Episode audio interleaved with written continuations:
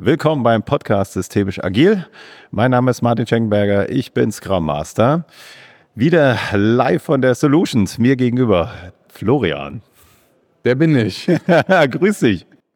Grüß dich. Martin, was machen wir heute? Heute sprechen wir über Fußball. Nicht mein Kompetenzfeld, ist aber auch nicht schlimm. aber du weißt, um was es geht. Ich weiß grob, um was es geht, habe die Regeln verstanden, aber ähm, nicht das, womit ich mich täglich beschäftige. Umso spannender die Nuance, mit der wir uns heute beschäftigen. Auch wenn Martin, du ganz viel zu Fußball sagen kannst, haben wir uns trotzdem jemanden eingeladen, der da uns vor allem über die Strukturen von Fußball ganz viel sagen kann. Zu Gast ist nämlich heute Sandra Schwedler. Hallo. Hallo Sandra, schön, dass du da bist. Warum kannst du uns denn ganz viel über Fußball erzählen? Für unsere Hörerinnen und Hörer stell dich doch gerne einmal vor, wer bist du und was machst du?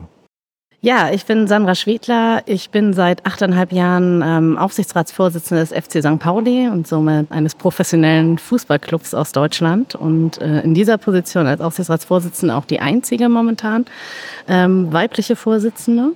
Ich bin zum Fußball gekommen, als ich 14 war. Eigentlich war es ein, oh, es gehen viele Leute zum Fußball, ich will mir das mal angucken. Und bin durch Zufall bei St. Pauli gelandet und da hängen geblieben und äh, fand das so begeisternd, dass ich immer wieder hin wollte und mich dann ganz viel damit beschäftigt und bin halt einerseits Fußballfan, andererseits spiele ich auch Handball im Verein mittlerweile und ähm, habe mich da über viele Jahre schon engagiert, bis ich dann in den Aufsichtsrat gegangen bin. Aber du machst ja noch was anderes neben deiner Tätigkeit bei St. Pauli, ne? Also deswegen passt das auch sehr gut hier in unser Podcast. Sag mal, was machst du? Genau. Ich bin Agile Coach und agile Organisationsentwicklerin. Das heißt, ich beschäftige mich ganz viel mit der Fragestellung, wie geht eigentlich Veränderung, wie geht kulturelle Veränderung, wie können wir eigentlich Dinge anders machen. Und ähm, ich finde es immer sehr spannend, wenn das auf das Fuß Feld Fußball trifft und da zu gucken, wie geht da eigentlich Veränderung in einem Bereich, der jahrelang so ein bisschen außen vor war von Veränderung. Erinnerung. Da gehen wir gleich nochmal drauf ein. Also eine Spitzenkombination für mich, Florian, ne? Fußball, aber ich glaube in dem Fall auch sehr interessant für dich. Absolut. Aber Handball war ja ein ganz gutes Stichwort, ne? Weil äh, Martin, äh, auch uns ging es so, wir kennen ja vor allem die Fußballabteilung, sagt man das so, im Verein. Aber St. Pauli ist ja noch viel mehr, haben wir gelernt, schon im Vorgespräch. Stell doch mal den Verein gerne kurz vor. Der Verein hat äh, momentan ungefähr 38.000 Mitglieder. Von denen sind der Großteil ist davon äh, fördernd, aber wir haben auch über 15.000 sporttreibende Mitglieder. Also der Lizenzfußballbereich ist nicht in der normalen Abteilung Fußball. Das heißt, da gibt es eine Abteilung nochmal Normalfußball. Wir haben Blindenfußball, wir haben Futsal, wir haben Handball, wir haben Rugby, ähm, wir haben Tor- und Goalball, Tischtennis, Segeln spielen alles Radsport, Triathlon, Marathon. Also es gibt insgesamt 22 sporttreibende Abteilungen rund um diesen Verein, die halt auch diesen Verein mit prägen. Und äh, was ich daran super faszinierend finde, ist in den 90ern, als ich anfing, auch im Verein zu gehen und Mitglied zu werden, hatte der Verein noch eine äh, mittlere 4000er Mitgliederzahl. Und über die Jahre, ähm, auch durch die Entwicklung bei St. Pauli, gibt es viele Abteilungen, die ähm, aufgebaut wurden, weil es Menschen gibt, die gesagt haben, ich finde St. Pauli Fußball toll und ich möchte die Sportart, die ich treibe, treibe, in meinem Verein treiben. Und das heißt, es wurden unglaublich viele Sparten, Abteilungen neu aufgebaut. Und wir haben selbst während Corona, wo alle anderen äh, Vereine eigentlich rückläufige Zahlen hatten, haben wir einen Mitgliederzuwachs gehabt. Und das äh, beschreibt dieses System St. Pauli total, finde ich, weil es halt mehr ist als nur der Fußballverein, sondern auch dieser Wertegedanke, diese Community-Gedanke, dieser Gemeinschaftsgedanke, der dahinter steht, unglaublich stark davon geprägt wird. Dieses Mitmachen, sich beteiligen und größer werden. Also das ist ein sehr faszinierender Aspekt, finde ich. Jetzt hast du so ein paar Zahlen genannt, also 38.000 Mitglieder, 15.000 Sporttreibende. Kannst du das irgendwie einordnen? Wie seid ihr da unterwegs als Verein? So im Vergleich vielleicht zu anderen? Ist das viel? Ist das wenig? Also ist es jetzt nicht ganz wenig. Es mhm. ist jetzt aber auch kein Barcelona mit 300.000 Mitgliedern. Oh, okay. ähm, also das ist super unterschiedlich und die Vereine in Deutschland sind auch total unterschiedlich strukturiert. Bei St. Pauli ist es auch so, die Abteilungen haben eine Abteilungshoheit. Das heißt, die bestimmen selber, ähm, was in der Abteilung passiert, wie das Geld verwendet wird und ähnliches. Ähm, gleichzeitig haben wir als Verein natürlich immer Interesse dran, dass es irgendwie so einen gemeinsamen Rahmen gibt und natürlich die Mark äh, konform verwendet wird und nicht total viel Wildwuchs ist. Und das ist auch eine große Herausforderung, ein super Spannungsfeld. Einerseits diese Individualität zu belassen, andererseits aber zu gucken, dass es halt in, in das Bild von St. Pauli passt und da sozusagen stimmiges Gesamtbild abgibt. Und ähm, bei vielen anderen Vereinen, äh, gerade bei Profifußballvereinen, ist es oftmals so, dass Gelder zentral verwaltet werden und dass es oftmals kaum oder wenig andere sporttreibende Abteilungen noch gibt. Also das ist halt schon eine Besonderheit. Und in Hamburg, wenn man das so sieht, sind wir einer der größten Sportvereine einfach. Hm, okay. Ja, spannend. Klingt nach viel Herausforderung. Was sind denn die Herausforderungen, um jetzt mal so in unser Podcast-Thema reinzukommen? Ähm, was vor welchen Herausforderungen steht St. Pauli? Also ich glaube ganz, also die normalen Herausforderungen nach einer Corona-Zeit irgendwie sind in einer Organisation bekannt irgendwie sozusagen. Ist das immer noch da? Ja, wir haben halt, also während Corona ähm, mussten wir Darlehen aufnehmen. Wir müssen halt, haben ein eigenes Stadion gebaut. Die Stadionfinanzierung läuft noch. Jetzt kommt die Corona-Darlehen-Zurückzahlung. Das heißt, da haben wir schon sozusagen gelitten und sehr viel Eigenkapital auch verloren. Also das ist auch was Typisches, was man aus Organisationen kennt, was man aus Fußballvereinen kennt. Ähm, das ist jetzt nichts Besonderes, aber es trifft uns natürlich. Es gibt verschiedene Arten von Herausforderungen. Ich fange jetzt erstmal an mit den St. Pauli-spezifischen. Ich habe ja gerade gesagt, es sind 15.000 sporttreibende Mitglieder. Es gibt dann der Rest äh, in der, ist in der AFM, in der Abteilung fördernder Mitglieder organisiert, die speziell äh, Jugendfußball oder Jugendteams unterstützen ähm, und da halt viel finanzieren. Plus irgendwie ähm, St. Pauli ist einer der beliebtesten ähm, Clubs in Deutschland als Zweitverein, aber auch so und auch europäisch bekannt. Das heißt, es gibt viele Menschen, die ein bestimmtes Bild von diesem Verein haben und bestimmte Anforderungen an diesen Verein stellen. Das heißt, du hast auf der einen Seite die Mitarbeiter, MitarbeiterInnen. Wir haben insgesamt fast 600 MitarbeiterInnen großer Teil auch Teilzeit durch Jugendfußballcamps oder in den Shops oder sowas. Aber wir haben knapp 300 äh, Mitarbeiter in FTEs, also ähm, Teilzeit normiert. Das ist schon eine ganze Menge für einen Fußballclub. Wir haben dann die Mitglieder mit den 38.000, die bestimmte Ansprüche haben. Wir haben Fans im Stadion. Wir haben Fans irgendwie, die sich über die gesamte Welt verteilen. Und wir haben dann noch sozusagen externe Stakeholder, die Stadt oder so, mit der wir auch zusammenarbeiten, die auch Ansprüche an diesen Verein stellen. Das heißt, unglaublich viele Menschen Menschen, die sehr viel Einfluss oder beziehungsweise geltend machen und sehr viel Ansprüche an diesen Verein stellen. Also von mit, ihr müsst immer das Richtige zur richtigen Zeit kommunizieren, redet nur über Fußball, redet über Politik, äh, ihr müsst darauf reagieren. Also es ist eine unglaubliche Herausforderung, glaube ich, auch wenn man zum Beispiel im Medienteam arbeitet, das Richtige zur richtigen Zeit zu sagen.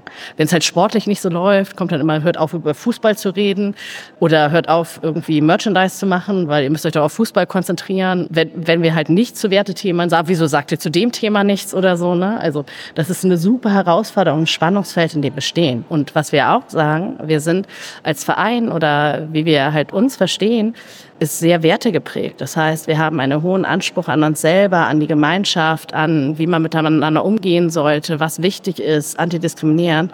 Aber diese Haltung zu leben, kostet halt auch Geld. So, auf der einen Seite. Auf der anderen Seite äh, spielen wir in einem kapitalistischen System Fußball. Das heißt, wir spielen dieses System mit und wir wollen auch Profifußball spielen. Das heißt, auch da sind wir natürlich Teil einer Gemeinschaft, die eigentlich konträr manchmal zu dem steht, ähm, was andere Teile des Vereins wollen. Und dieses Spannungsfeld gilt es halt auch mal aufzuheben. Und das ist, glaube ich, auch, was bei uns sehr, sehr deutlich wird an vielen Stellen und was in vielen Organisationen aber auch der Fall ist. Organisationen sind nicht widerspruchsfrei diese Spannungsfelder, die sich in Organisationen auftun, diese transparent zu machen und auch zu gucken, wie geht man damit um, eine bewusste Entscheidung zu treffen, ist, glaube ich, total wichtig an der Stelle. Und das sind so Herausforderungen, vor denen wir stehen. Und dann gibt es natürlich noch solche Sachen wie mit, was haben internationale Einflüsse eigentlich ähm, Einfluss auf St. Pauli? Also sprich, wir haben da solche Sachen wie Multi-Club-Ownership, also Menschen, die halt sozusagen verschiedene Vereine über verschiedene Länder ähm, Geld investieren, das einfach ein Investitionsobjekt äh, sehen und billig Spieler hin und her zu schieben. Wir haben Berateragenturen, also meistens sind es Berater, da muss man an dieser Stelle auch nicht gendern, die halt äh, Systeme aufbauen, die junge Spieler zum Beispiel aus Südamerika holen. Das ist ein Invest für die. Mhm. 20 von denen floppen, zwei funktionieren richtig gut und das ist sozusagen, das, das ist ein Business Case. So, ne? Das heißt, da geht für uns dieser Blick auf Sport verloren, auf irgendwie, was wollen wir eigentlich? Und das sind natürlich Spannungsfelder, mit denen wir uns auseinandersetzen müssen. Und Fußball hat halt auch die Fußball-Bundesliga gerade, hat jahrelang davon gelebt, dass einfach Geld reingeschüttet wurde. Also es kam plötzlich Fernsehverträge Anfang der 2000er, plötzlich waren Millionen im Spiel und keiner hat eigentlich gefragt, wo kommt das denn eigentlich her? LKW-weise. also so ein bisschen gefühlt LKW-weise. Und je mehr du hast, desto mehr willst du haben. Das ja. heißt, seit den 2000ern hast du gelernt, es gibt unglaublich viel Geld. Und man sieht es auch an vielen Strukturen, wie Vereine gewachsen sind dass die halt nicht skaliert sind, wie man sich bei einer normalen Organisation Gedanken macht. Ne? Wo dann an eine Stelle kommst und sagst, oh, jetzt sind wir ungefähr bei 50 Mitarbeitenden, jetzt müssen wir mal drüber nachdenken, brauchen wir eigentlich Prozesse? Ne? Basisdemokratisch funktioniert sowieso nicht mehr und wie machen wir denn das eigentlich? Das ist bei Fußballvereinen meistens nicht passiert. Das heißt, die sind sehr, sehr schnell gewachsen, ohne halt irgendwie einen Blick darauf zu haben, was heißt denn das eigentlich für die Organisation? Was heißt denn das für Kommunikation? Was heißt denn das für Führung oder ähnliches?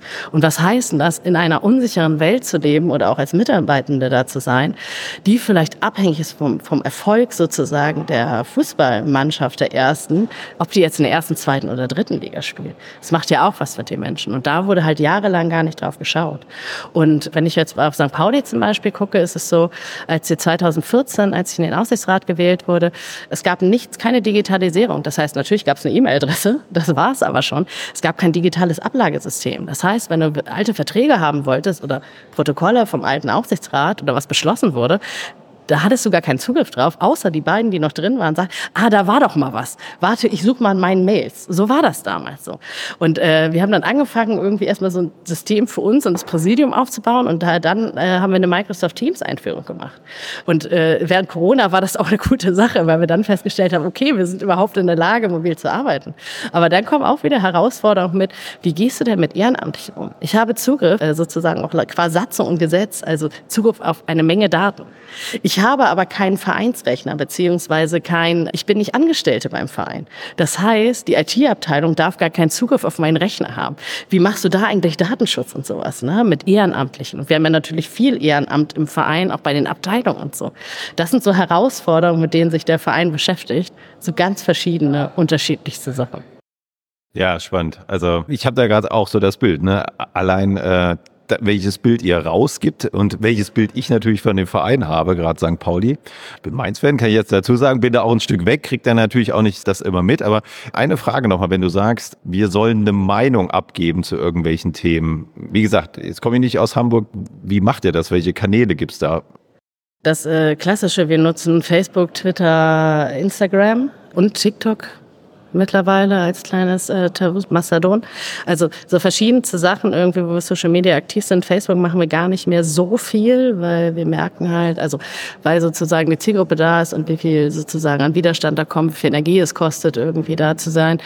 Da, da ziehen wir halt sozusagen nichts, wenig Positives raus. Also das heißt, wir sind da halt auch vor allem bei politischen Themen eher vorsichtiger, aber es hat auch ganz viel damit zu tun, irgendwie mit, natürlich, wenn wir jetzt irgendwie, ähm, wir haben heute, heute oder gestern glaube ich, auch zum ähm, Klimastreik aufgerufen und solche Themen. Also Sachen, die gar nicht per se, wo du sagst, was hat denn jetzt ein Fußballverein damit zu tun? Und wir immer sagen, wir sind Verein und wir sind gerne Verein. Wir sind ja auch einer der wenigen Vereine in der Bundesliga, die nicht ausgegliedert sind. Das stellt uns manchmal vor Herausforderungen. A, weil wir Geld verlieren, steuerrechtlich, weil wir halt sozusagen die Sachen, die wir aus den ausgegliederten Gesellschaften haben, nicht gegenrechnen können. Aber ähm, wir glauben halt an diese gesellschaftliche Verantwortung, die ein Fußballverein mitbringt an der Stelle. Und wir finden es wichtig, auch über andere Themen zu reden. Und natürlich ist Profifußball ganz klar Prio 1 von uns. Und für uns ist aber kein Entweder-Oder, sondern eher ein sowohl als auch an der Stelle. Das passt eigentlich ganz gut. Wir haben gestern auch äh, uns darüber unterhalten, wer für eine Organisation eigentlich mit welchem Mandat welche Botschaften senden darf. Wie ist es denn bei euch? Also das ist ja auch selbst mir als jemand, der Fußball ähm, nicht als höchste Leidenschaft hat, natürlich irgendwie bekannt, dass St. Pauli da anders unterwegs ist. Ich habe irgendwie einige Aktionen, ich glaube damals wurde irgendwie ein, ein, Spieler gekündigt oder so, als der, weiß schon gar nicht mehr, für irgendeinen Diktator Werbung gemacht hat. War das nicht irgendwie sowas? Ja, also so Sachen fallen mir dann auch auf und wie einigt ihr euch darauf, welche Botschaften ihr dann da politisch sendet? Weil das ist ja gar nicht so einfach. Ja, das sind ja nicht, das ist ja das Problem, dass das alles nicht irgendwie total klar und einfach ist, sondern es sind ja ambivalente Themen. Wie, wie einigt ihr euch da? Habt ihr da irgendwie ein, ein Komitee oder? Und dann stehen noch die Spieler da mit einem sehr starken Selbstvertrauen ja, und einer Darstellung. Ja, wobei die senden diese Botschaften ja gar nicht, oder? Also die Spieler nehme ich gar nicht so sehr wahr als Sender. Es äh, sind auch einige Spieler, die sich beteiligen, aber mhm. nicht alle. Und das ist jetzt auch nicht die Erwartung, dass ja. irgendwie Spieler, die wir verpflichten, alle irgendwie als Lautsprecher dann durch die Gegend äh, laufen. Ich habe, äh, bevor ich bevor ich dazu sage, wie wir uns jetzt einigen einigen, habe ich auch noch zwei Gedanken, wie das eigentlich entstanden ist. Und St. Pauli äh, und die Politisierung oder dieses starke mit Fußball muss doch anders gehen irgendwie, das kommt aus der Fanszene. Also das äh, ist von Fans geprägt und bis Mitte der 80er war St. Pauli ein total normaler Durchschnittsverein irgendwie. Und das hat sich halt mit Mitte der 80er geändert, weil viel mehr Menschen hingegangen sind, die gesagt haben, Fußball muss doch anders gehen, ohne Rechtsextreme im Stadion und ich habe da keinen Bock mehr drauf und hat sich über diese Schiene politisiert. Und der Verein war damit gar nicht immer so fein das mit, ja, Politiker doch im Stadion nicht zu suchen, was wollt ihr eigentlich? Hat dann aber irgendwann verstanden, warte mal, das können wir verkaufen. Das heißt, jahrelang wurde das eigentlich verkauft, was die Fans geprägt haben, mhm. aber selber gar nicht gelebt. Und mittlerweile gucken wir eigentlich auch viel mehr drauf mit dem, ist das eigentlich, was wir nach außen verkaufen, auch das, was wir nach innen leben? Also, ne, wenn wir sagen, es gibt bestimmte Werte, die für uns sind, wertschätzende Kommunikation auf Augenhöhe mit dem, machen wir das eigentlich auch intern? Machen wir transparente Kommunikation oder ähnliches? Und das ist ganz spannend. Das finde ich eine super spannende Entwicklung irgendwie, diese, diese Herausforderung, wie geht denn das eigentlich so? Und, ähm, und jetzt ist, äh, ich finde es eine super spannende Fragestellung, wie, wie entscheiden wir eigentlich, was wir machen? Ne? Es gibt verschiedene Organisationen, das sind nicht Gremien, ähm, so Arbeitskreise mäßig, die ähm, zum Beispiel ähm, für, für so Markenthemen verantwortlich sind. Also da sitzt dann halt ein Martin Druss, der für die Marke verantwortlich drin, aber auch eine Franziska Amrath, die für Strategie, Veränderung, Nachhaltigkeit zuständig ist und ein paar andere Menschen. Und wenn so Themen in Verein kommen, das kann auch mal bei Sponsoren der Fall sein, ähm, oder was wir machen wollen, wenn das größere Themen sind, wird es da gesprochen, äh, halt sozusagen in dieser in dieser Bubble, um halt gesagt, wollen wir das machen oder wollen wir das nicht machen? Was hat denn das für Auswirkungen? An der Stelle. Manchmal sind es auch Themen, dass irgendjemand sagt, ah, oh, wollen wir das nicht machen und stößt das sozusagen an. Manchmal stößt das dann auch auf Kapazitätsgrenzen von der Medienabteilung. Also sie sagen, ja, aber wir machen schon X, Y, Z oder so an der Stelle. Da wird es halt manchmal schwierig. Und die, die äh, Herausforderung sozusagen zu, also dass natürlich bei vielen Sachen, die auf der Welt passiert, ähm, gibt es ganz viele Menschen, die möchten, dass der Verein sich positioniert mhm. oder sich in irgendeiner Form beteiligt. Und dann hast du aber auch ganz viele Menschen, die natürlich sagen, lasst das doch mal sein, kümmert euch mal um Fußball, Fußball, gerade spielt ihr eine Unentschieden, macht doch mal da was. Wir sagen, ja, eigentlich hat das Ganze nicht so ganz miteinander zu tun, das geht auch sowohl als auch. Aber natürlich ist es so, du kannst ja gar nicht zu allem Stellung beziehen, sondern es geht ja dann auch zu gucken, Priorisieren, Fokussierung. Und das ist auch etwas, ähm, was uns in den letzten Jahren immer mehr aufgefallen ist. Also wir haben verschiedene Bereiche in diesem Verein. Also wir machen ja Merchandise, also wir haben eine professionelle Fußballabteilung. Wir haben aber auch eine Merchandise-Abteilung. Wir haben einen Vertrieb, eine Vermarktung, die die ganzen sich um die Sponsoren und Business Seats kümmert und sowas. Ne? Ähm, dann haben wir Strategieveränderung, Nachhaltigkeit. Wir haben einen Stra Stadionbetrieb, auch Facility Management irgendwie mit den ganzen Plätzen im Stadion und der Kollaustraße. Ist halt unglaublich viel zu tun. Und die haben tagtäglich teilweise gar nicht so viel miteinander zu tun Jetzt ist die spannende Frage, wie kriegst du denn das eigentlich gut zusammen? Wie kriegst du auch eine Kommunikation zusammen? Wie kriegst du eigentlich zusammen, wenn A was macht, dass B das auch weiß, weil das vielleicht Auswirkungen hat an der Stelle? Ne? Ähm, das sind so Sachen, worauf wir uns äh, da jetzt gerade im Fokus haben. Und auch solche Sachen mit, wir haben super hohe Ansprüche und super viele Ideen und machen halt das, was viele Organisationen machen. Wir wollen alles und am liebsten alles gleichzeitig. Das heißt, diese Fragestellung, wie priorisieren wir eigentlich, wie fokussieren wir und was schmeißen wir auch mal weg, auch wenn es weh tut. Das ist eine der größten Herausforderungen, gerade irgendwie zu gucken, wenn wir denken, oh, das würden wir gerne machen, das würden wir gerne machen, das würden wir gerne machen. Ja, und dann muss aber auch Zeit und Geld da sein. Und auch, also wir müssen ja auch darauf achten, dass wir die Organisation nicht zu sehr aufblähen, weil im Zweifel, falls wir irgendwann absteigen sollten, was hoffentlich nicht passieren wird in den nächsten Jahren, geht das ja auch zu Lasten sozusagen des, dieser Organisation. Und da müssen wir halt auch drauf achten. Dass wir halt uns auch nicht übernehmen, weil natürlich ist es so, wir produzieren selber Fairtrade-Klamotten. Das ist eine total großartige Sache. Angestoßen aus der Mitgliedschaft, äh, ne? also von Mitgliedern auf einer Versammlung irgendwie angestoßen. Äh, eine total schöne Story gelernt. Wie geht denn eigentlich? Wie geht nachhaltig produzieren? Viel umgestellt. Aber das ist ja natürlich nicht unser Kerngeschäft. Ne? Das heißt, wir müssen mal gucken, was kann man selber machen im Verein und was muss man auslagern und wie geht denn das eigentlich? Und das sind so typische Fragestellungen, glaube ich, die sich jede Organisation stellt. Irgendwie mit, was mache ich selber? Was lagere ich aus? Wie priorisiere und fokussiere ich eigentlich? Wie wie nehme ich gut alle mit, wie schaffe ich irgendwie Verbindung über die einzelnen Silos, die es noch immer gibt, irgendwie. Das sind so typische Fragestellungen, glaube ich, die überall auftauchen. Auch das Wasser, das wir hier trinken, ne? Ja. Ist das nicht auch? Genau. Viva Con Aqua ist auch Ja. eine Initiative, ne? Aus der Initiative heraus entstanden. Wir waren in den 2000ern auf einem Trainingslager auf Kuba und einer unserer Spieler, also die haben halt viel auch vom Land gesehen, haben gesehen, warte mal, ist irgendwie anders und es gibt eine Wasserknappheit da. Der kam zurück und hat gesagt, eigentlich müssen wir doch mal eigentlich was da tun.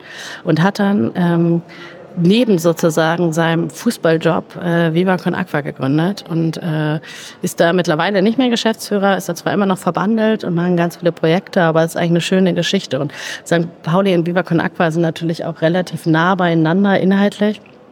Und es gibt ja auch das, äh, die Milan Tour Gallery, das Kunstprojekt von Viva Con Aqua, was jedes Jahr im Stadion stattfindet, genau. Aber solche Initiativen sind natürlich total toll. Und was halt auch faszinierend ist an dieser Stelle, also in, in den Jahren vor sozusagen, also in 80er, 90er, 2000er, wurde viel aus der Fanszene gemacht. Also alles, was den Verein ausmacht, warum der so bekannt ist, ne? Der hat ja, also wir haben bisher, bisher noch nicht äh, keine Pokale gewonnen, keine deutsche Meisterschaft, wir haben noch nicht europäisch gespielt, was wir unbedingt gerne machen würden. Aber es wurde halt viel von Fans geprägt, dass dieser Verein so bekannt ist. Ne? Das ist alles Fanprägung irgendwie, was halt da passiert ist. Und jetzt passiert was Spannendes. Jahrelang war halt, äh, waren die Fans in der Opposition, weil sie gegen den Verein gearbeitet haben. Also schon zum Teil auch Vereinsmitglieder, aber immer nicht genug. Ne? Und das war halt ein, ja, der Verein muss doch anders handeln. Und jetzt finde ich es total faszinierend, weil der Verein an vielen Stellen anders handelt.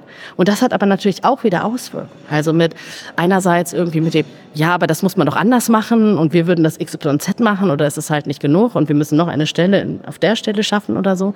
Aber andererseits führt es natürlich auch dazu, dass ähm, das Engagement abnimmt.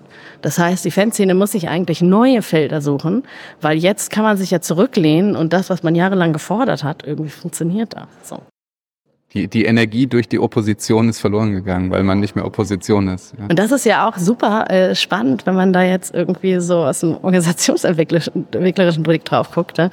Du hast eine Opposition gehabt, die jahrelang Veränderung getrieben hat, da, durchs Dagegensein. Und so geht das nicht. Und eine harte Opposition. Und jetzt haben wir Menschen sozusagen in Positionen, die halt eigentlich aus, äh, aus diesem gleichen Verständnis kommen. Wie geht denn Partizipation eigentlich? Wie geht denn das eigentlich, dass ich jemanden sage, den ich eigentlich mag und der eigentlich eine ähnliche Haltung hat wie ich, dass ich das, was da gemacht wurde, scheiße finde? Ne? Also wie kommt man da eigentlich ins Gespräch? Wie trägt man eigentlich Konflikte aus? Weil natürlich gibt es noch Konflikte und natürlich gibt es unterschiedliche Meinungen. Und wie geht denn das eigentlich, dass es ausgetragen wird irgendwie, wenn man nicht nur mit die sind blöd und die müssen XYZ machen. Das finde ich halt total faszinierend, weil ich das äh, einen großen Wert finde, darum zu ringen, irgendwie, wie wir als Verein besser werden. Und das ist halt auch sehr faszinierend, wenn irgendwas passiert, wo der, also das war jahrelang so eine Haltung war mit, entweder äh, wenn etwas, also wenn zum Beispiel irgendwie ein Sponsor abgeschlossen wurde oder irgendwas passiert ist, wo der Verein halt Kritik vereinsetzen würde, war es halt immer ein, wir machen ja nicht alles, was die Fans sagen und wir springen nicht auf jedes Stöckchen und das müssen die jetzt mal aushalten. Oder, also das ist halt auch sowas mit dem, wenn es da Dissonanzen gab, ist man halt auch ganz oft drauf geguckt und hat eine Rechtfertigung gesucht, warum das aber doch okay ist. So. Und das ist halt auch super faszinierend zu sehen, anstatt einfach mal zu sagen, ja, da gibt es ein Spannungsfeld. Und es gibt bestimmte Sachen, die wir machen müssen als Verein, wenn wir im Profifußball mitspielen wollen. Wir können nicht alles tun. Irgendwie. Und wir können nicht irgendwie, wir haben nicht das Geld, dass wir jetzt sagen können, ist uns alles egal. Ähm, wir machen das einfach so an der Stelle. Und ich glaube, dieses Spannungsfeld muss man sich einfach bewusst sein. Martin, ich weiß nicht, ob du noch Fragen dazu hast. Ich Ich hätte noch tausend Fragen. Also ich finde das äh, total spannend, aber ich glaube, wir kommen ja dann wir auch noch zu un unserem zweiten Themenblock. Also ich finde es total spannend. Also so ein, so ein Verein, äh, der so, so eine Größe hat, äh, so viele Fans, äh, so eine Bekanntheit hat, in meiner Blickrichtung so auch ein bisschen aus, aus dem alternativen Bereich kommt. Ja, und dann bist du aber in diesem Millionen-Business äh, verhaftet, wo dann die Spieler halt nicht mit dem Fahrrad ankommen, obwohl du halt Klimastreik machst. Dann fahren die mit ihren fetten Sportwagen, SUVs und und und vor. Und wie kriegst du diese Sichten da zusammen? Du willst ja in diesem Big Fußball-Business mitmachen. Ja, und das hat da musst du halt gewisse Dinge akzeptieren und auch Grundlagen schaffen. Ja, kann man da sehr gut vorstellen, dass es da ganz oft Zerreißproben gibt. Ähm, ja, was machen wir denn da jetzt? Das wird jetzt im November, werden wir nach 2009 das zweite Mal einen St. Pauli-Kongress veranstalten. Also da sind dann Fans und Mitglieder eingeladen, irgendwie darüber zu diskutieren, wie soll eigentlich der Verein 2035 sein? Also was ist unsere Illusion? Wo soll es eigentlich hingehen? Ne?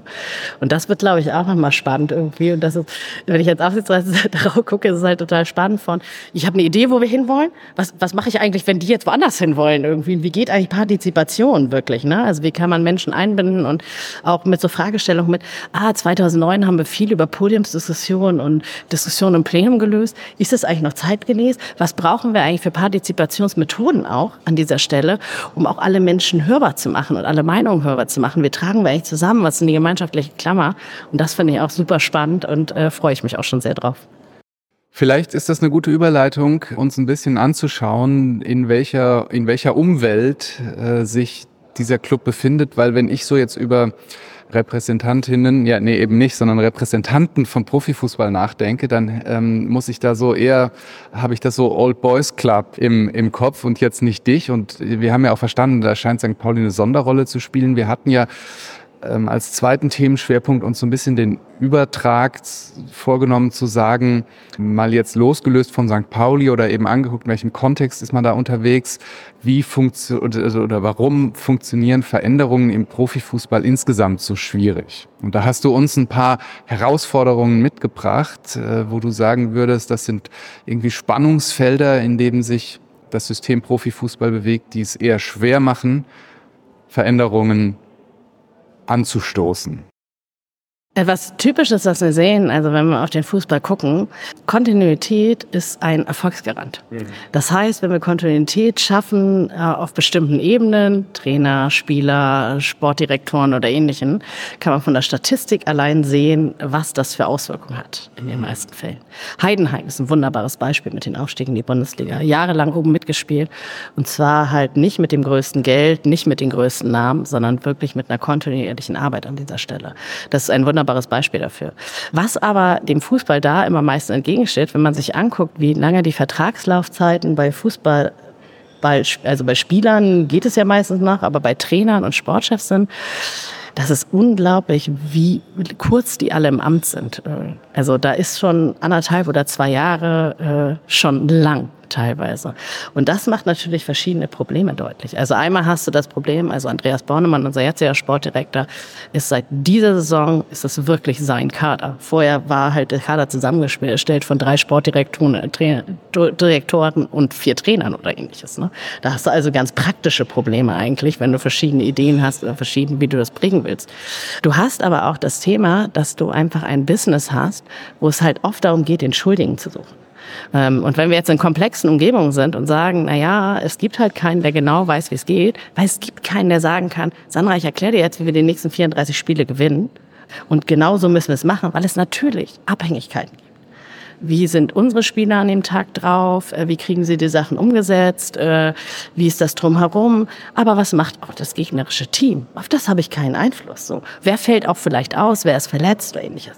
Das heißt, es gibt Einflussfaktoren, die ich gar nicht beeinflussen kann im Fußball. Und trotzdem ist es halt ganz stark ausgeprägt zu suchen, wer ist denn eigentlich schuld daran, dass wir verloren haben? Also im Nachhinein kannst du immer sagen, warum man ein Spiel verloren hat irgendwie. Und wenn du es vorher gewusst hättest, hättest du genau das anders gemacht. Aber das geht halt nicht. Das heißt, Du guckst beim Fußball halt sehr stark darauf, wer ist schuld. Das heißt, wenn wir nach vorne gucken und sagen, was haben wir daraus gelernt, wie soll es eigentlich Veränderung gehen, wie geht denn das eigentlich? Wenn ich die ganze Zeit nur danach suche, dass ich nicht schuld bin, weil ich meinen Job nicht verlieren will, ob bewusst oder unbewusst, ist es natürlich schon mal eine schwierige Ausgangslage an der Stelle. Das fällt mir auch als jemand, der eher außenstehend ist, total auf. Das kennt man sonst nur so aus der Politik oder von so in, in China oder so, dass, dass immer, wenn irgendwas schiefläuft, sofort der Trainer gehen muss ähm, selbst äh, hat man so das Gefühl als Außenstehender, wo, wo ich mich auch mal gefragt habe, naja, ist der jetzt wirklich ganz alleine da schuld oder müsste man da nicht andere Dinge austauschen? Zumal, ich zitiere es immer unglaublich gerne, es ja auch Studien gibt, dass das gar nicht so einen großen Effekt hat, weil der Trainer ja nicht alleine auf dem Platz steht und spielt, sondern ganz viele Faktoren das bestimmen und die sind ja nicht weg, wenn eine Person an der Spitze ausgetauscht wird. Also das ist was, was ich auch so irgendwie nie verstanden habe. Da verliert einmal irgendeine Mannschaft, da kann man auch Nationalmannschaft, was immer, dann sofort stellt sich die Frage, muss der Trainer weg? Ja. Super spannend. Und wenn ich jetzt drauf gucke, wenn, also jetzt auf also die Amtszeit, äh, die ich jetzt die letzten acht, achteinhalb Jahre hatte, jede Entscheidung zu demjenigen Zeitpunkt, würde ich immer sagen, war richtig. So, weil es gibt Momente, wo du sagst, du musst handeln, wenn du nur auf diese Entscheidung guckst, so, ne? weil letztendlich geht es immer darum, was glaubst du ist die größtmögliche Chance, den Abstieg zu verhindern. Weil du machst es ja nicht in den meisten Fällen irgendwie äh, einfach nur mit passt mir gerade nicht so. Aber gesamt gesehen, wenn du jetzt irgendwie auf die Entwicklung guckst, ist natürlich das Schlechteste, was du machen kannst, so häufig zu wechseln. Natürlich hast du da Abhängigkeiten von, wenn du einen Trainer entlässt, mit wer ist eigentlich gerade verfügbar, wer ist bezahlbar, ähm, wer passt eigentlich. Ist, na, es ist jetzt ja nicht so, dass du in den meisten Fällen hinsetzt, also das macht vielleicht ein Bayern und ein Dortmund noch und dir überlegt, wer sollte eigentlich perspektivisch im nächsten Jahr Trainer werden oder wer hin, sondern du musst halt gucken, was an der Stelle da ist. Und dass wir jetzt in der Situation sind, wo wir sagen, das passt gerade und wir hoffen, dass es noch lange in dieser Konstellation passt, bin ich total glücklich drüber. Aber das ist natürlich ein Thema, wo du sagst, wenn du sagst, ja, was, ne, was würdest du nächstes Mal anders machen? Ne? Also wenn wir genau diese Situation haben, wenn halt ein Sportdirektor irgendwann sagt, ja, äh, Trainer weg, ja, was würdest du nächstes Mal anders machen? Ja, nix nach dem Motto. Ne? Also ich würde dem früher schon feuern. Ja, gut. Äh, ich hätte jetzt eher sowas erwartet. Du hast gesagt, der kann XYZ nicht. Wie schaffen wir es eigentlich, dass er XYZ beherrscht oder so? Und da herrscht halt eine, eine starke Verschiebung sozusagen. Ja, und das, das äh, finde ich nämlich auch, das ist ja eigentlich dieser Trick. Wir haben das immer wieder, dass man Organisationsprobleme an, an Menschen verschiebt, ja, und denen anhängt und dann sagt, äh, das ist ja prima, dann schmeißen wir aber den Trainer raus, dann müssen wir hier keine anstrengenden Strukturen verändern. Dann, dann hat der das Problem verursacht und wir holen jemand Neues. Das ist ja ein sehr einfacher Trick für die Organisation. Und du kannst auch an anderen Stellen sehen, ne? Du kannst dann halt so ein Muster in der Organisation halt sehr schön sehen. Mit jemand kommt und das oh, richtig gut und oh, der wird richtig toll. Und dann hörst du schon erst, ah, vielleicht doch nicht. Und nachher ist alles scheiße scheiße. Ne? Also es sind immer so Wellen, wie naja. denkt, was passiert denn eigentlich so? Und ich finde es total spannend, weil ich auch in dieser Saison total viel sehe, weil äh, unser jetziger Trainer auch sehr viel darüber redet mit, was, was liegt eigentlich in der Selbstverantwortung, was liegt eigentlich in der Verantwortung der Spieler, mit dem ich kann euch was mitgeben. Das ist die Idee, aber letztendlich umsetzen müsst ihr es so an der Stelle. Finde ich super spannend, weil das halt einen genauen anderen Blick nochmal aufmacht. So, also da tut sich total viel in der Entwicklung und andere Teile sind total, wo ich sage so, da könnte sich mehr tun. Ja, das ist, äh, also ich habe gerade so parallel überlegt, äh, was wäre denn vergleichbar als Business, ne? Also würden wir das jetzt mal auf normales Business umlegen und da so eine Fluktuation sein, das wäre doch äußerst ungesund. Aber welches Business muss denn so unter einem Brennglas jedes Wochenende abliefern? Ja? Auch aus Fehlern lernen äh, ist ja da auch schwer möglich. Also ich habe jetzt mal so gedacht, hier die Messe, die Solutions, jetzt bin ich äh, der Messeveranstalter, trage das äh, von einer Stadt zur nächsten, da kann ich ja immer besser werden. So, das merkt man hier, ne? unser Podcast-Raum ist doch ganz schön laut. Rundherum, äh, das nächste Mal suche ich mir einfach einen Platz, da ist es ruhiger und tschack, läuft der Podcast. Aber beim Fußball kann ich das nicht wiederholen, weil, naja, die gegnerische Mannschaft, die stellt sich halt leider nicht so auf uns ein, äh, wie wir das haben wollen. Und das macht es halt so schwierig auch, weil es einfach nicht retrospektiv lernbar ist äh, und das gleich zu einem Erfolg führt. Und du hast natürlich das Brennglas Fußball ist an dieser Stelle natürlich auch total entscheidend. A, sind Menschen sehr nachtragend. Also das heißt, du kriegst auch Jahre später noch zu hören, mit, ja, warum genau. habt ihr denn die Entscheidung getroffen und eigentlich hätte das doch nicht und ja. äh, warum habt ihr daran nicht festgehalten oder sowas. Aber du hast natürlich auch das Problem, dass du Menschen hast, die alle glauben, dass sie diesen Job machen können. Also das ist natürlich auch noch ein Problem. Das heißt, also egal wie viel Ahnung die Leute vom Fußball haben oder nicht, äh, auch wenn sie nicht mal beim Training sind irgendwie, sind halt trotzdem der Meinung, sie wissen, wie am besten aufgestellt wird, wie am besten gespielt wird oder ähnliches. Und das macht es natürlich auch nochmal herausfordernd, dass jeder eigentlich weiß, wie dein Job funktioniert. An dieser Stelle macht es natürlich auch schwierig. Nervt dich das manchmal? Dann irgendwo, irgendwo beim Bierchen und dann kommt jemand an und du, Sandra. Das hätte ich aber anders gemacht. Aber je, Sandra, je, jetzt sag doch mal, das letzte Spiel. Das ist doch nervig, oder? Ähm, es geht. Also es passiert ja? gar nicht so häufig ah, okay. und das äh, finde ich auch sehr angenehm. Also es kommen schon Leute an und fragen und wir sind da auch recht transparent irgendwie, ähm, wenn es jetzt nicht irgendwie die Presse ist, weil wir da auch gewisse sozusagen Vorgaben haben oder uns selber auch Vorgaben machen, wer wann wie mit der Presse redet. Aber intern, auch gerade so ein Mitglied in Fanschaft, reden wir schon sehr offen darüber. Und ich finde, bei vielen Entscheidungen ist es auch gut, ne? also mit ein bisschen Hintergründe zu erläutern, ein bisschen halt. Natürlich kannst du auch nie alles offenlegen. Also dafür sind wir auch Arbeitgeber und dafür gibt es auch Datenschutz irgendwie und einen Schutz der Arbeitnehmer. Und deshalb ist es auch an der Stelle, ne? also es gibt ja auch Grenzen, was du offenlegen kannst und willst an dieser Stelle. Aber ich finde es erstmal total spannend, auch darüber zu diskutieren, auch mal verschiedene Meinungen zu sehen, weil es dann ja auch das Spannende ist mit, verteidige ich jetzt eine Entscheidung? Bin ich eigentlich überzeugt von dieser Entscheidung oder ne, was macht denn das eigentlich mit mir? Also ich finde ich super spannend. Lass uns doch nochmal auf die anderen typischen Muster schauen, die du im Profifußball festgestellt hast. Was gibt's noch außer der Blaming Culture? Was mir halt auffällt, ist halt, dass teilweise ähm, Kompetenz weniger zählt als Confidence. Also dass das Selbstbewusstsein und dieses Ich sag, weil ich denke, so geht's irgendwie, ähm, besser angenommen wird. Also ähm, das spielt vielleicht auch ein bisschen zusammen. Ne? Also ähm, wenn ich da bin und sage und sag, wie es geht und äh, bisschen shiny shiny bin, dann fragt keiner, was für Kompetenzen ich eigentlich habe. Ähm, und dann kann ich die Schuld auch immer gut äh, PR-mäßig abschieben irgendwie, weil ich habe damit ja nichts zu tun. Und das ist auch etwas, was ich total faszinierend finde, weil ich auch eigentlich keine andere Branche kenne, wo ich so viele Menschen rumrennen sehe, wo ich denke, was, steckt da eigentlich hinter? Was steckt da eigentlich fachlich hinter? So. Und das ist vielleicht auch ein bisschen getrieben von Geld ist reingekommen in dieses Business und wenn man sich da festgebissen hat, dann ist es auch einfach dort zu bleiben erstmal und auch ganz nett dort zu bleiben. Ja, und vielleicht, weil die, stelle ich mir zumindest so, die formalen Zugangswege halt nicht da sind. Also du musst nicht erstmal bestimmte Abschlüsse nachweisen mhm. oder sonst wie, wo man jetzt, auch da gibt es solche und solche Menschen, aber irgendwie so eine Art Grundkompetenz mal unterstellen muss, wenn jemand äh, irgendwie weiß ich nicht, Medizin studiert hat. Also ich habe gerade überlegt, welche Gruppen ich noch so kenne an Menschen, die sehr viel Confidence haben. Ja, aber das sind ja dann oft so Gruppen, die irgendwie sehr hohe Zulassungsvoraussetzungen haben und so weiter, wo man dann sagt, da wird schon irgendwie jemand so ein Medizinstudium äh, was mitgenommen haben. Aber beim Fußball, wenn ich das richtig so verstehe, ist das ja eben gerade nicht so. Das heißt, da zählt ja dann vor allem, wie kannst du so informale Strukturen bespielen. Mhm. Und da ist ja zum Beispiel Charisma und Netzwerk und so dann plötzlich Machtfaktoren, die eben sehr gut wirken. Ja, total. Und das ist total spannend an. Es gibt mittlerweile Studiengänge auch in die Richtung. Ja, also okay. äh, es gibt es auch. Aber die, also wenn man jetzt, wenn wir auf Sportdirektoren gucken, warum gibt es keine äh, weibliche Sportdirektoren eigentlich? Warum? Also es gibt keinen fachlichen Grund dafür, aber weil wir Menschen zuschreiben, weil sie irgendwie vielleicht dreimal Fußball gespielt haben, immer Profi, äh, vielleicht noch nicht mal im Profibereich, vielleicht auch in der dritte Liga, aber gut vernetzt sind und sehr präsent sind, und ich den Namen schon mal gehört habe und den mit äh, Männerprofifußball in Verbindung bringe, scheint das irgendwie eine Rolle zu spielen. Weil sonst fachlich, würde ich ja sagen, macht das ja überhaupt keinen Sinn. So an der Stelle.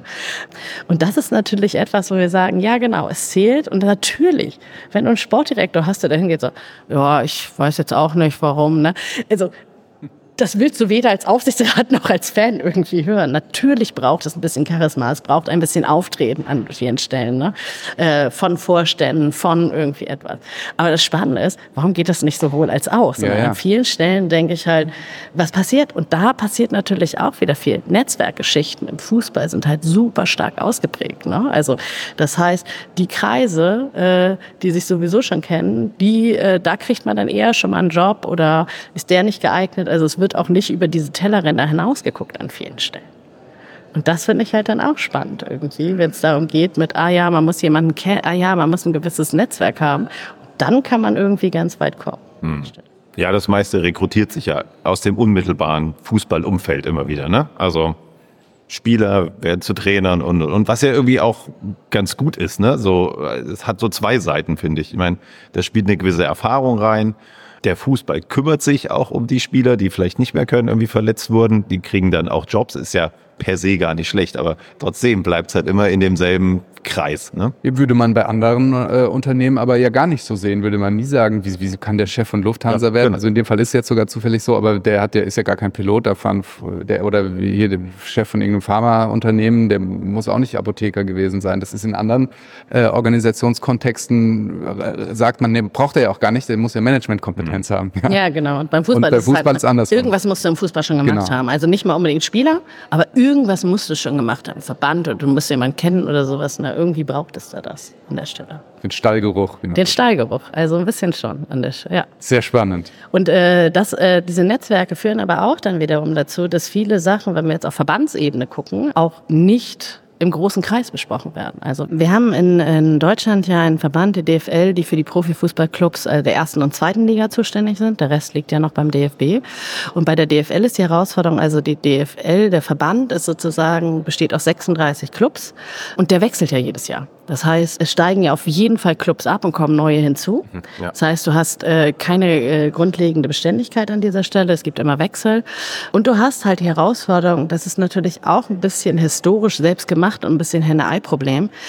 Der Fußball hat nie gelernt, offen zu diskutieren. Also es äh, ich habe es bisher noch nicht so wahrgenommen, dass es äh, auf Versammlungen darum geht, dass man Themen oder äh, Probleme, Herausforderungen offen bespricht. Weil du hast natürlich auch ein Spannungsfeld von Clubs, die international spielen, bis hin zu Clubs irgendwie, die äh, gerade in ihrem kleinen, in ihrer kleinen Stadt irgendwie äh, beheimatet sind und sehr regionalen Einzug haben. Du hast unterschiedlichste Herausforderungen, wenn du auf die Clubs guckst irgendwie. Und das ist natürlich 36 verschiedene Vereine, 36 verschiedene Meinungen und dann noch ein Wechsel jedes Jahr. Und dadurch, dass der, der Fußball auch so im Fokus der Medien steht, ist es natürlich auch total schwierig. Momentan hat der Fußball das Problem, dass jedes Mal, wenn es dann mal irgendwie zu Gesprächen kommt oder zu Diskussionen im größeren Kreis kommt, irgendwas was in der Presse steht. Das heißt, irgendjemand steckt da immer was durch, der, der, die, äh, der, also da muss man, glaube ich, auch nicht gendern an der Stelle, ähm, vielleicht Interesse daran hat, irgendwelche, welche auch immer das sind. Ähm, das heißt, wenn man jetzt drauf guckt und sagt, was braucht der Fußball heutzutage eigentlich, ist es total schwierig, diese Diskussion zu führen, weil die DFL GmbH, die sozusagen der, der operative Arm des Verbandes oder der, der, der, des, äh, des Ligaverbandes ist, ähm, ist, ja, ist ja momentan nur dafür zuständig, diese Spiele zu organisieren und Geld ranzuholen. So. Man sich natürlich im Jahre 2023 fragen kann, braucht es nicht mal ein gemeinsames Ziel, braucht es nicht eine Vision? Wie wollen wir eigentlich nachhaltig Fußball in Deutschland etablieren? Also wie muss das eigentlich funktionieren? Wie schaffen wir es eigentlich, die jüngere Generation mitzunehmen? Also da spielen natürlich auch Themen eine Rolle. Das wird, also es werden verschiedene Themen immer mal auch zwischendurch platziert, auch dass es jetzt äh, Nachhaltigkeitskriterien in der Lizenzierung gibt. Aber dieses große Ganze, dieses, wo soll es eigentlich hingehen, das fehlt an dieser Stelle eigentlich. Und was halt oftmals passiert, ist, dass viele Themen somit ähm, im Hinterzimmer besprochen werden, ne? dass es dann viele gibt, die sich miteinander verstehen, da wird kurz das ausgedealt und das hat jahrelang funktioniert. Mittlerweile gibt es eine größere Offenheit, eine größere Diskussion, aber eine Antwort darauf, wie Partizipation in einem so Medienbrennglas wie Fußball funktionieren kann ähm, von den Vereinen, die haben wir noch nicht gefunden an der Stelle. Jetzt hast du ja eine Menge an, an Spannungsfeldern aufgezählt, die glaube ich, kann man auch sehr gut nachvollziehen, was kann denn jetzt getan werden, damit im Fußball trotzdem Veränderungen funktionieren können. Wir haben ja, also wir haben die Herausforderung, dass, äh, also wir haben einmal diese Bundesliga-Geschichte, wir haben aber dann, äh, ja, wir hängen ja in der UEFA in einem Wettbewerb mit der Premier mit, mit Spanien, Frankreich, Italien und so. Das heißt, wir natürlich auch noch ganz stark nach da geguckt, wo kommen denn Gelder her? Das heißt, es ist ein total ungleicher Wettbewerb an dieser Stelle, weil es halt einerseits gibt es halt sehr viel Druck von da und andererseits von da. Und jetzt, wenn ich auf Organisation gucke, würde ich immer sagen, es braucht beides. Es braucht Bottom-up und es braucht Top-down. Das heißt, eigentlich brauchst du halt eine Veränderung der DFL und zu sagen, was wollen wir eigentlich hin, wie wollen wir uns eigentlich positionieren, wo glauben wir, schaffen wir Wert an der Stelle, wie sieht unsere Strategie eigentlich aus. Du brauchst aber gleichzeitig eigentlich auch eine Veränderung bei der FIFA und bei der UEFA. Und das wird natürlich noch schwieriger. Ja. So, ähm, weil da hast du natürlich auch diese Verbandsstrukturen irgendwie, äh, at its best, ne? wo Gelder hingeschoben werden, wer eigentlich was kriegt. Ah, jetzt machen wir da noch mal ein bisschen mehr Geld rein, weil sonst hauen die uns in die Super League ab und sowas. Ne? Das ist natürlich auch auf, auf einem ganz anderen Niveau nochmal Veränderung. Und das ist halt auch sehr spannend, irgendwie äh, zu gucken, was braucht es da eigentlich, dass da Veränderung eigentlich mal stattwerden kann. Und ich immer sagen würde, wenn der Fokus, wenn der Fokus mal wieder auf dem Sport wäre, wäre das schon mal ein großer, wichtiger Schritt. Also klingt irgendwie danach, dass es noch ganz schön lange dauern wird. Ich glaube, es wird noch ganz lange dauern. Ich äh, wage die Hypothese, dass St. Pauli zuerst europäisch spielen wird, bevor das passiert. Kleine Dinge passieren. Ne? Es gibt immerhin Schiedsrichterinnen mittlerweile, äh, weil das nur ein klitzekleiner Schritt ist. Also leichte Veränderungen sind da, aber naja, es ist halt so viel Geld im Spiel, dass äh, wahrscheinlich das selbst bei bestem Willen, könnte ich mir vorstellen, dem einen oder anderen oder der einen oder andere, aber meist sind es ja Männer, sich dann ja, bequem einrichten und ja, solange die Kohle fließt. Und solange es funktioniert, warum soll ich Dinge anders machen? Genau, wenn's, schöner Beruhigungsdrops. Kohle läuft. Und die spannende Frage ist ja, wenn, wenn das Geld nicht mehr läuft, wir wissen ja jetzt schon, dass die äh, Fernsehrechte, also dass es weniger Geld daraus geben wird. Und jetzt gibt es ja verschiedene äh, Möglichkeiten darauf zu reagieren, zu sagen, ah, warte mal, ist eh zu viel Geld im System und wir machen Salary Cap oder was auch immer. Oder man sagt, ah, wir brauchen unbedingt mehr Geld, jetzt gucke ich nochmal, wo wir noch mehr Geld herkriegen. Ne? Das ist ein Rattenrennen, die ja schon ein, zwei Vereine auch äh, dran gescheitert sind. Äh, ein, zwei Vereine haben auf hohe Karte gesetzt und gewonnen an dieser Stelle irgendwie. Aber das ist, glaube ich, auch total spannend, da hinzugucken und zu sagen, sagen, was braucht es eigentlich? Und ich glaube, wenn wir jetzt gucken mit, was braucht es eigentlich für eine Veränderung, der Fußball ist halt äh, sehr männlich-weiß-deutsch geprägt. Und äh, das ist auch bei St. Pauli übrigens nicht anders. Wir haben uns äh, vor ein paar Jahren auch angestoßen aus der Mitgliedschaft mit der Fragestellung, wenn, wie werden wir eigentlich beim Verein für St. Pauli, der ja eigentlich für was anderes, für mehr Diversität spielt, eigentlich diverser, weil wir auch gemerkt haben, unser Bild nach außen ist männlich-weiß-deutsch. Das verwundert auch keinen, wenn wir angucken, wer sozusagen zu der Zeit in den Gremien sitzt oder wer, wie wir sozusagen unsere Kommunikation machen. Seitdem hat sich total viel getan. Zum Beispiel ähm, shooten wir jetzt Trikots und Klamotten. Wir haben es immer schon mit normalen Menschen und nicht mit Models gemacht, aber mit total diversen, mit äh, Menschen mit Behinderung, äh, unterschiedliche Hautfarben, unterschiedliche Herkünfte, dick, dünn, unterschiedliche Körperformen und sowas. Also da mehr Diversität zu zeigen, das ist sozusagen ein Schritt, der aus der Mitar Mitar von den Mitarbeitern MitarbeiterInnen entwickelt wurde. Und wir haben halt auch geguckt, was braucht es eigentlich, um mehr Frauen in Führungspositionen zu bringen. Weil auch in St. Pauli war die Diskussion so, naja, aber Sandra, äh, du hast es ja auch und wenn man will, dann kann man ja irgendwie. Und wir gesehen haben, so, na ja, es braucht leider noch mehr als das. Es braucht einen unbedingten Willen und es braucht halt ein, ein Vehikel wie die Quote, weil es sonst noch 50 Jahre dauern würde. Und es gab auch bei St. Pauli sehr viele Diskussionen darüber, weil es natürlich auch ein bisschen Eingestehen des eigenen Scheiterns ist, dass wir es nicht ohnehin kriegen. Und eigentlich sind wir doch offen und eigentlich sind wir doch nicht diskriminiert. Wieso kriegen wir denn das nicht hin und so? Und an der Stelle hat es aber dazu geführt, also wir haben immer gesagt, nicht nur die Quote ist wichtig, sondern es sind weitere Maßnahmen wichtig, wie zum Beispiel eine Transparenz zu schaffen über, wie komme ich da rein, wie bewerbe ich mich, was heißt denn das eigentlich, äh, Vorbilder schaffen. Und wir haben es jetzt geschafft, also im, im Präsidium sind zwei äh, Frauen äh, mittlerweile, das ist auch satzungstechnisch so geregelt. Und bei der letzten Aufsichtsratswahl haben vier Frauen äh, kandidiert. Alle vier wurden gewählt. So an der Stelle. Und das ist halt schön zu sehen, weil das jetzt auch, denke halt für die jüngere Generation gibt es halt auch mehr Vorbilder. Es ist nicht ein, das machen irgendwelche Männer, sondern, oh wow, ich kann das ja auch machen. Und das ist, glaube ich, auch total wichtig. Und ich glaube, diese Quotenregelung und dieses ähm, auch ein bisschen top-down sozusagen vorgeben, braucht es unbedingt auch bei den Verbänden an der Stelle, um eine Veränderung zu verursachen. Prima. Also super spannendes Thema. Sandra, am Ende des Podcasts fragen wir immer, haben wir irgendwas vergessen an Themen? Willst du noch irgendwas äh, hier sagen? Total. Ich glaube, wir könnten noch wahrscheinlich drei Stunden darüber, ja, ich weil auch. es halt die unterschiedlichen ja. Ebenen und dieser Vergleich mit ja. normalen Organisationen und ich finde es super spannend. Also ich rede immer gern darüber. Ja. Ja, genau. Ich fand es genau spannend, was wir jetzt im zweiten Teil auch hatten, so einfach mal das zu spiegeln. So, wie sieht es denn bei in Anführungsstrichen normalen äh, Unternehmen aus und äh, wie tickt der Fußball? Und da ja, ist ja stark zu sehen, dass es so komplett anders läuft. Also mit den, mit der Fehl, also über Fehlerkultur brauchen wir da gar nicht anfangen zu sprechen, was das auch immer heißt. Aber spannend finde ich, ich glaube, in Organisationen passiert das auch, aber nicht so offensichtlich wie im mhm. Fußball teilweise. Oder ähm, genau, was ich auch vorhin sagte, Priorisierung, Fokussierung sind die jetzt ganz viele, sind normale Probleme. Manche werden halt deutlicher sichtbar, wie halt Thema Fehlerkultur, aber andere Sachen sind halt auch wieder ganz normale Organisationsprobleme oder Skalierungsprobleme oder ähnlich. Ja. Ja, und sicher ist da, was du angesprochen hast, das Thema Sichtbarkeit, aber auch, ich habe so drüber nachgedacht beim, beim Zuhören, gerade das Thema Emotionalität. Also es interessiert halt emotional jetzt keinen, wenn der Aktienkurs irgendwie um 0,3 Prozent runtergeht, außer den Menschen, die Geld verlieren ein bisschen dadurch. Aber wenn halt ein Fußballverein verliert, dann ist das ein emotionales Ereignis für die Menschen. Ja, ja. und Emotionalität hat natürlich auch ganz viel zu tun mit dann ähm, wie verkaufen wir eigentlich, wie machen wir wieder Geld, weil wir wollen ja Geld verdienen, um wieder erfolgreich Fußball zu spielen. Ne? Wenn wir gut Fußball spielen, hat das wieder Auswirkungen auf alles andere. Ne? Dann sind auch Themen vielleicht, das sind Veränderungen viel leichter zu schaffen. Das ist auch etwas. Ne? Wir merken halt, Veränderungen anzustoßen im Verein ist sehr viel leichter, wenn der Fußball läuft. Also A, weil man mehr Zeit hat, ja. aber auch, weil die Menschen emotional, ja, also auch die Mitarbeiter, ja, ne? äh, emotional äh, viel freier im Kopf sind, auch sich auf Veränderungen einzulassen.